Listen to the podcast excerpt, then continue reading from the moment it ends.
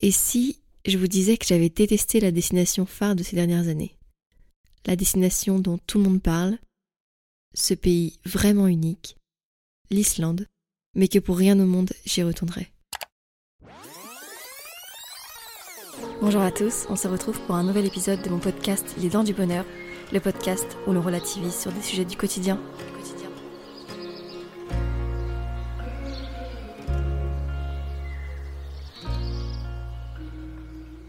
Dans le dernier épisode, je vous parlais de Paris et de tous les aspects de cette ville que j'apprécie fortement, mais je ne vous ai pas expliqué pourquoi je me suis installée ici. J'avais évoqué que cette raison ne m'était pas propre, et c'est dans cet épisode que vous allez comprendre pourquoi j'ai dit cela. Je suis en couple depuis un peu plus de trois ans, et à la fin de mon bachelor, il y a maintenant deux ans, nous voulions partir en road trip en Australie pendant un an. Road trip pour moi, c'est égal à dormir dans un van, ne pas pouvoir se doucher comme on souhaite, utiliser la nature comme guise de toilette et être en permanence dans l'inconfort. Je cite que les côtés négatifs, car quand j'y repense, je me dis que je n'aurais jamais pu faire cela pendant un an, et parfois je remercie le Covid de nous avoir empêchés de partir là-bas, car même si j'ai très envie d'aventure, de voyage et d'explorer le maximum de pays, il faut se rendre à l'évidence que parfois certaines choses ne sont pas faites pour vous. Un plan A parti aux oubliettes, mais qui reste toujours en option pour un futur voyage, plus organisé, moins aventureux et sur une période moins longue. Notre plan B était l'Irlande, plus précisément Dublin, capitale de ce pays celtique qui est plus proche de chez nous, un pays membre de l'Union européenne et un pays anglophone. Parce que le but de ce voyage était surtout de devenir très à l'aise en anglais et de pouvoir s'exprimer correctement, se faire comprendre et comprendre tout simplement l'anglais. Au-delà de cette raison, nous avions choisi l'Irlande non pas pour ses températures élevées, mais plutôt pour ses paysages variés et éblouissants. Entre la région du Connemara, les impressionnantes falaises de Moher, Dublin, Galway ou encore les grands espaces verts, on aurait pu faire de magnifiques petits road trips pendant notre séjour. Le pays étant beaucoup plus petit que l'Australie, nous aurions pu partir facilement les week-ends pour parcourir l'entièreté de cette île. En plus de tout cela, l'Irlande peut compter sur une culture faite de traditions le trèfle, symbole de l'Irlande, la Guinness, la Saint-Patrick, l'accueil des Irlandais, la musique, l'art et surtout l'histoire. Toutes ces traditions font de sa culture et de son histoire quelque chose que l'on a envie de découvrir. Les Irlandais ont la réputation d'être très amicaux, accueillants et de bons vivants, des caractéristiques que l'on retrouve chez les Bretons, donc nous n'étions pas très dépaysés sur cet aspect-là. Nous sommes arrivés en Irlande le 23 novembre 2021, et petite anecdote, juste avant de monter dans l'avion, je me suis sentie extrêmement mal, alors que tout le monde était en train d'embarquer, moi j'étais bloquée sur les toilettes. Cet état de stress intense a perturbé mes intestins.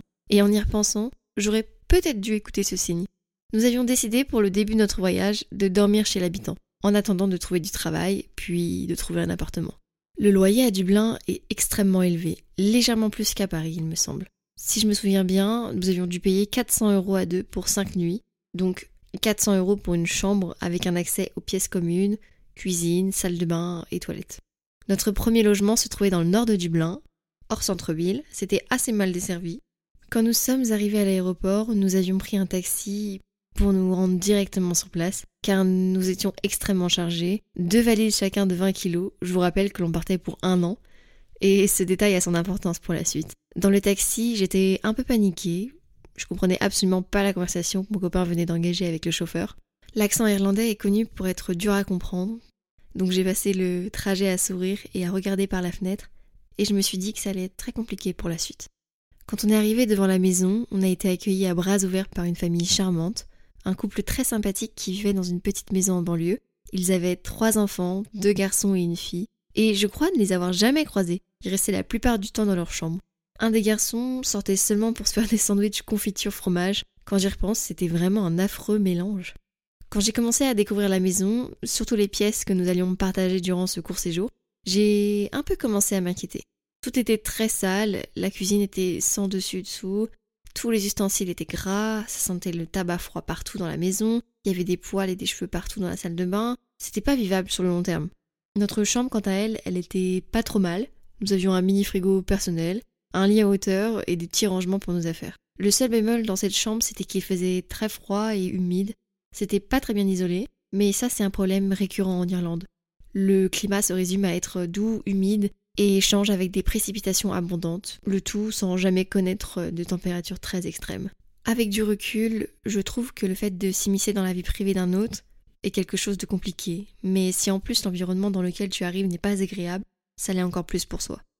On avait réservé seulement 5 jours dans cette maison, puisque dès le troisième jour, nous avions prévu un petit voyage d'une semaine en Islande, des vacances pour décompresser avant de commencer à s'installer pour de bon et nous trouver du travail. Je savais donc que j'allais devoir m'accrocher un petit peu avant de pouvoir déménager. Les trois premiers jours étaient agréables, puisqu'il y avait l'excitation d'arriver dans un nouveau pays, de tout découvrir, d'être stupéfaite par des choses lambda, comme par exemple le bus à deux étages, ou encore les pubs irlandais. On avait vraiment la sensation d'être libre et de ne plus avoir à penser à toutes ces choses du quotidien. Le 25 novembre 2021, nous embarquons pour Reykjavik. Nous avions organisé l'entièreté de notre voyage en amont avec des excursions et des activités encadrées pour simplement profiter et se laisser guider par les habitants et les experts de cette île volcanique. L'aéroport était très loin de Reykjavik et pour nous rendre dans notre Airbnb, nous avions pris un bus. Un bus que nous avons attendu une heure et demie dans le froid glacial, mais nous avons eu la chance de rencontrer une Danoise qui nous a tenu compagnie et nous a même invités chez elle à Copenhague. Je crois qu'on a encore son contact sur WhatsApp. Hello Airbnb, les annonces frauduleuses et les photos mensongères. Cette belle surprise quand on a découvert que notre chambre se trouvait au sous-sol. La salle de bain et les toilettes étaient séparées par un couloir qui desservait la cave et la buanderie. Heureusement que nous avions compagnie d'un petit chat qui squattait notre chambre et dormait entre nous deux. La première fois que nous nous sommes douchés, on a senti une odeur d'œuf pourri.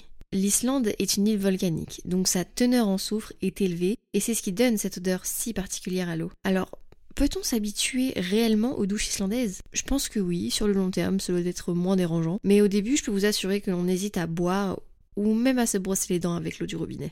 Encore une fois, nous étions heureux de voyager, donc ça n'avait pas vraiment d'importance, car les plaisirs de l'Islande sont évidemment à l'extérieur. Le premier jour, nous avions choisi de commencer par quelque chose de relaxant, le Blue Lagoon. Il s'agit d'une station thermale composée de bains d'eau chaude presque naturels qui se trouve dans le sud-est de l'Islande. C'est une activité touristique, très instagrammable, assez chère, mais c'était à faire. Le fait de se baigner en extérieur avec une température qui ne dépasse pas les 1 degré, dans une eau turquoise à 39 degrés, où vous pouvez boire un verre dans le bar du lagon, ou encore vous faire un masque aux algues, tout cela dans l'eau, c'est quand même quelque chose de très agréable. Le deuxième jour était un peu plus intense. Nous avions pris une excursion à la journée. Le matin, nous sommes allés au Cercle d'Or pour contempler une des plus belles cascades du pays, la cascade Gulfos. C'est une cascade qui se décline sur deux étages. Elle fait 32 mètres de haut et 70 mètres de largeur. C'est sûrement un des plus beaux paysages que j'ai dû voir dans ma vie, digne d'un décor de Game of Thrones. Et si un jour vous allez en Islande, c'est une étape obligatoire que vous devez intégrer dans votre voyage. La deuxième étape de cette journée consistait à voir des geysers. Ils font probablement partie des manifestations naturelles les plus emblématiques des paysages islandais, des jets d'eau avec encore une odeur de soufre. Et enfin, l'après-midi, nous avions pris un glacier bus. C'était un bus géant avec des roues de tracteur. Et je me rappelle très bien du voyage qui n'était pas rassurant parce qu'on roulait au milieu de nulle part, que tout était blanc autour de nous, que l'on voyait à peine plus loin que deux mètres. On s'est rendu dans un endroit hyper excentré où la neige était beaucoup plus épaisse pour faire de la motoneige au pied du glacier de Lanjokul. C'était une activité incroyable. Nous étions perdus au milieu de nulle part avec une vue impressionnante sur ce glacier. Avec la vitesse de la motoneige, j'ai failli perdre mes doigts, mais ça restera une journée mémorable. Pour le troisième jour, on avait décidé de faire une grosse excursion. On devait partir deux jours et dormir une nuit dans une auberge. Durant cette excursion, le programme consistait à faire le tour des plus belles cascades, puis se rendre sur la plage noire la plus célèbre d'Islande, le soir partager un repas avec notre petit groupe de voyageurs étrangers, tout en se rendant dans un endroit propice aux aurores boréales. Et toute la journée du lendemain était prévue pour découvrir le glacier Landjokul et explorer les différentes grottes de glace bleue. La veille, on avait fêté en avance l'anniversaire de mon copain parce que on savait que le jour J, on serait en pleine excursion et qu'on a eu envie de faire quelque chose tous les deux tout simplement. On s'est couché assez tard et surtout on s'est levé super tôt. Dès le réveil, je pense qu'on était tous les deux un peu ronchons parce qu'on était sûrement fatigués de ce voyage, qu'il faisait froid et que la nourriture là-bas est comment dire je vous ai pas trop parlé de la nourriture depuis le début de cet épisode, mais il faut que je vous fasse un petit aparté dessus quand même. Comme l'Islande est une île, presque tout est importé, donc tout est extrêmement cher. Le peu de fois où nous avons fait les courses, c'était l'enfer. Entre la couronne islandaise qui est compliquée à convertir, le peu de choix et de variété, pas de fromage, pas de pain, la charcuterie qui est très bizarre, mais ça encore, c'est souvent le cas avec les pays anglophones. La plupart du temps, on a mangé des sandwichs le midi et le soir des ramen parce qu'on a trouvé un restaurant super bon et pas très cher, Noodle Station. Si jamais vous avez envie de manger un ramen en Islande, même si ce n'est pas local, ça reste la meilleure nourriture qu'on ait mangée là-bas. Enfin bref, on arrive dans le bus, on s'installe au milieu du bus du côté gauche, mon copain côté fenêtre et moi côté couloir. On commence à sympathiser avec les autres participants et à faire connaissance. Toute la matinée, on roule beaucoup, on s'arrête plusieurs fois pour découvrir plusieurs cascades. Quand on arrive devant la dernière cascade, on est littéralement impressionné par ce que l'on voit et je voulais absolument garder des souvenirs, donc je demande à mon copain de me prendre en photo. Mais comme il faisait 0 degré, que l'air était hyper humide parce qu'on est au pied de la cascade et que mon téléphone de l'époque avait du vécu, il était littéralement en train de mourir et il ne fonctionnait presque plus. Et puis surtout, mon copain ne sait pas prendre de photos. Le peu de photos qu'il a réussi à, me faire ne me convenait pas. J'ai fini par m'agacer et on a fini par s'agacer mutuellement. Quand on est remonté dans le bus, on ne s'est pas attaché, on ne s'est pas parlé non plus. Il regardait par la fenêtre et moi j'ai commencé à m'endormir. Dehors, la neige, elle embaumait toute la route, on ne voyait pas grand chose à cause du brouillard, et je sentais que notre guide était assez pressé, que nous étions en retard par rapport au timing imposé entre chaque arrêt, nous roulions sur une double voie, sans barrière de sécurité, et il s'est engagé pour doubler. Les dernières phrases qui ont suivi ont été les dernières que j'ai entendues avant de perdre connaissance. Oh putain, oh putain, j'ai senti le bras de mon copain me ceinturer et puis après plus rien. Quand je me suis réveillée, j'étais dans les vapes, j'avais du mal à comprendre où j'étais parce que tout le décor avait changé. Le bus était renversé, j'étais allongée dans la neige et les sièges étaient à l'envers, j'étais complètement perdue. Mon copain était assis à côté de moi, il essayait de me rassurer, mais sur le moment, c'était, compliqué. Parce que petit à petit, je commençais à reprendre mes esprits. Les douleurs ont commencé à apparaître au niveau de l'épaule et au niveau de la tête, de l'oreille, puis du cou. Les secours sont arrivés assez vite. Et pour me faire sortir, ils ont dû découper tout l'avant du bus avec une scie circulaire. La suite de ces événements ne sont pas améliorés. Je suis arrivée aux urgences en début d'après-midi. On m'a nettoyé ma plaie au niveau de l'oreille et recollé mes coupures causées par les éclats de la vitre parce que j'avais été éjectée de l'autre côté du bus. Comme quoi, une ceinture, ça peut être utile, et je peux vous assurer que si j'avais la possibilité de m'attacher dans le métro, je le ferais. Après avoir fait une radio, la mauvaise nouvelle tomba. Fracture de la clavicule droite. Heureusement droite, puisque je suis gauchère. J'essayais de trouver un peu de positif dans mon malheur. Mon copain, quant à lui, avait certainement des côtes fêlées, mais aucune prise en charge n'a été faite de son côté, puisqu'il était concentré sur moi et qu'il n'a même pas pris le temps de se faire examiner. On nous avait dit que dans trois semaines je pourrais reprendre le travail et que mon os serait presque réparé, chose qu'on a cru sur le moment. On nous a ensuite envoyé un gallois pour nous prendre en charge et nous ramener jusque devant notre Airbnb. Ce moment était plutôt agréable, puisqu'on a pu faire connaissance rapidement et se changer les idées. Après ça, on a passé les deux derniers jours de notre voyage à comater dans le lit, à rigoler, à pleurer, à discuter et à revivre maintes et maintes fois l'accident. On devait sûrement avoir besoin d'extérioriser ensemble. La veille du départ, je me souviens avoir claqué la porte du Airbnb en laissant les clés à l'intérieur de la chambre et on s'est retrouvés en serviette de bain, presque nus, puisque nous allions nous doucher, bloqués au sous-sol pendant deux heures alors qu'il faisait zéro degré. Et par chance, notre propriétaire habitait dans l'immeuble juste au-dessus. Et c'est en toquant à toutes les portes du bâtiment que l'on s'en est rendu compte. On en rigole en y repensant, mais je peux vous assurer que sur le moment on rigolait pas trop. Le lendemain matin, très tôt, nous devions prendre l'avion pour rentrer en Irlande. Je pouvais à peine m'habiller, alors me demander de tirer ma valise dans la neige, c'était pour moi une mission impossible. Les côtes fêlées de mon copain n'arrangeaient pas non plus la situation. C'était impossible pour lui de tirer les deux valises à cause de la douleur. Il pouvait donc tirer qu'une seule valise à la fois. C'est-à-dire qu'il avançait avec une première valise pendant que moi j'attendais à un autre point avec la deuxième valise. Ensuite, il devait me rejoindre pour récupérer la deuxième valise et pendant qu'il me rejoignait, moi j'avançais jusqu'à la première valise pour ne pas la laisser toute seule. Je vous laisse imaginer la scène et je pense que de l'extérieur c'était vraiment ridicule. Bien évidemment, nous avons loupé le bus et si on ne trouvait pas de solution, c'était l'avion que nous allions louper. Par miracle, on a croisé un mec à 4h du matin qui avait commandé un taxi et par désespoir, j'ai regardé mon copain et je lui ai dit Je t'en prie, va lui demander si on peut monter avec lui, c'est sûr qu'il va à l'aéroport, il a trois valises. On a réussi. On a réussi à s'incruster avec lui dans son taxi. Je le remercie encore aujourd'hui du fond du cœur parce qu'il nous a dit oui et qu'il nous a absolument rien demandé en échange. Pour partir en Islande, on avait laissé la moitié de nos bagages dans notre famille d'accueil et en rentrant, on savait qu'on allait devoir dormir dans un lit à hauteur. Donc ce qu'on a fait, c'est qu'on est retourné chercher nos affaires, on a dit au revoir à cette famille et on avait réservé pendant nos deux jours de coma une autre chambre dans une maison typiquement irlandaise, dans le centre-ville. On est arrivé devant la maison à 21h avec nos quatre valises, épuisées, lessivées par le voyage et par notre état physique. La deuxième maison dans laquelle nous devions rester un mois était immense, sur trois étages, avec au total six chambres, trois salles de bain, une immense cuisine. Elle était spécialement aménagée pour les couples ou amis qui cherchaient une sorte d'auberge. Un peu comme l'auberge espagnole, mais façon irlandaise. Au total, nous étions cinq couples, tous de nationalités différentes russes, indiens, français et polonais. Le soir de notre arrivée, on a tout de suite sympathisé avec le couple de français. Une des premières conversations que j'ai eues avec la française, c'était en rapport avec la salle de bain, et j'ai tout de suite appris qu'il n'y avait pas d'eau chaude. Ma réaction a été de pleurer, tout simplement. Ça paraît ridicule dit comme cela, mais on était debout depuis 4 heures du matin, il était 21 heures, on avait pris l'avion, pris deux taxis, deux bus, pas mangé, pas douché. Et vous savez, cette sensation de froid, mais à cause de la fatigue, c'est ce que je ressentais à ce moment-là, et j'avais juste envie de prendre une douche brûlante.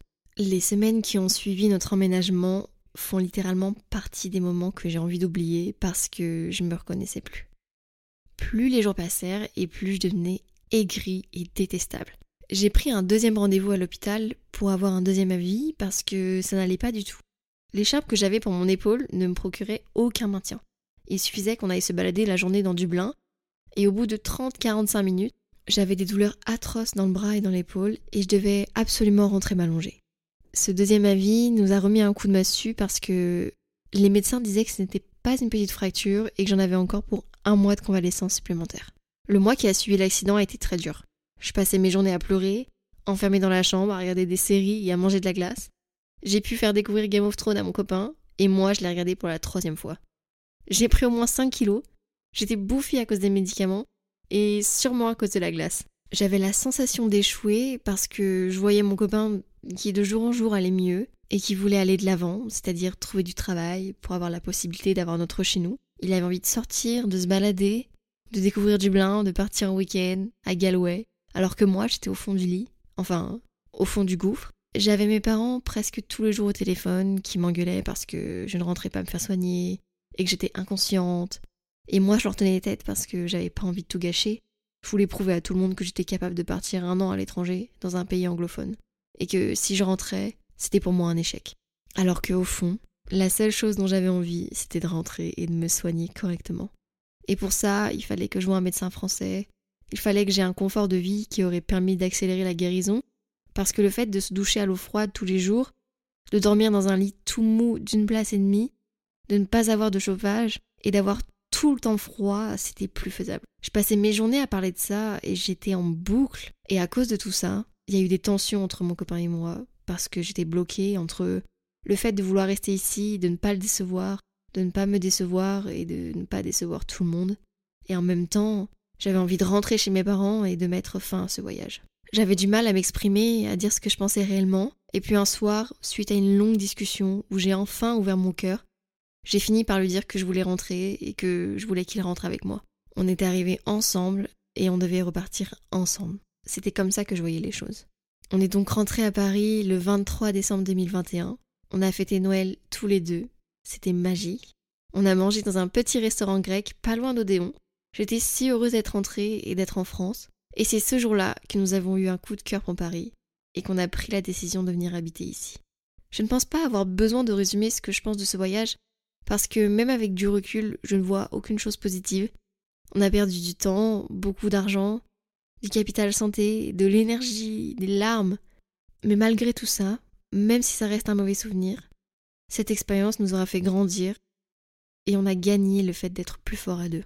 J'espère que cette histoire qui est assez personnelle vous plaira je pense que grâce à cet épisode de podcast, j'ai fini par faire ma thérapie de ce voyage. J'attends vos retours avec impatience, et si vous avez vécu quelque chose de similaire, n'hésitez pas à m'envoyer un message, je serai ravie de pouvoir échanger avec vous.